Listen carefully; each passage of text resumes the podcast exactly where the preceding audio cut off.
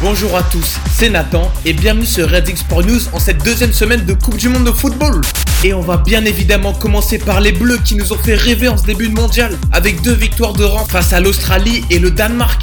Contre les Australiens, l'équipe de France a concédé mardi dernier le premier but de la rencontre par Godwin en début de match avant de complètement libérer son jeu.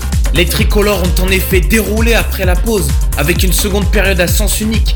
Notre buteur Olivier Giroud a écrit encore un peu plus sa légende avec son 51e but en sélection, soit autant que Thierry Henry. L'ailier star Kylian Mbappé a aussi marqué et délivré une passe décisive permettant aux Bleus de prendre la tête du groupe D. Samedi dernier, les Bleus devaient donc confirmer ce très bon début de compétition contre le Danemark de Christian Eriksen. Ce match intense que Guillaume a commenté pour Redding Radio a tenu toutes ses promesses.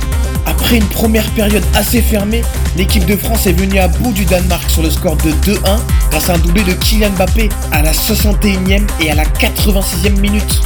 Ces 7 réalisations en Coupe du Monde en 2018 et 2022 font par ailleurs de lui le deuxième meilleur buteur dans l'histoire de l'équipe de France.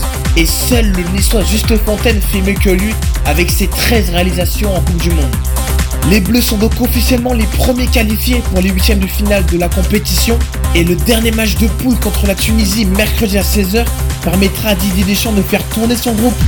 Et on va aussi parler des autres équipes de cette Coupe du Monde qui nous ont proposé un incroyable spectacle dans cette première semaine des phases de groupe. L'une des plus grandes surprises est venue des Japonais qui ont réalisé le plus grand match de leur histoire en battant les Allemands 2-1 au terme d'un match complètement fou. L'Arabie Saoudite, dirigée par l'entraîneur français Hervé Renard, a également réalisé un match de légende en dominant 2-1 l'Albi Céleste de Léo Messi. Pourtant, les Argentins favoris dans cette compétition avaient marqué 4 buts, mais 3 d'entre eux ont été signalés pour hors-jeu. Les troisième et derniers matchs de ces phases de poule promettent donc un grand spectacle pour toutes les équipes qui peuvent encore se qualifier, car seuls le Canada et le Qatar sont déjà éliminés.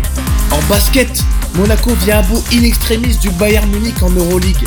La Roca Team s'est fait une immense frayeur dans le Money Time vendredi dernier avant de finir par faire la différence face au Bayern Munich sur le score de 80 à 79.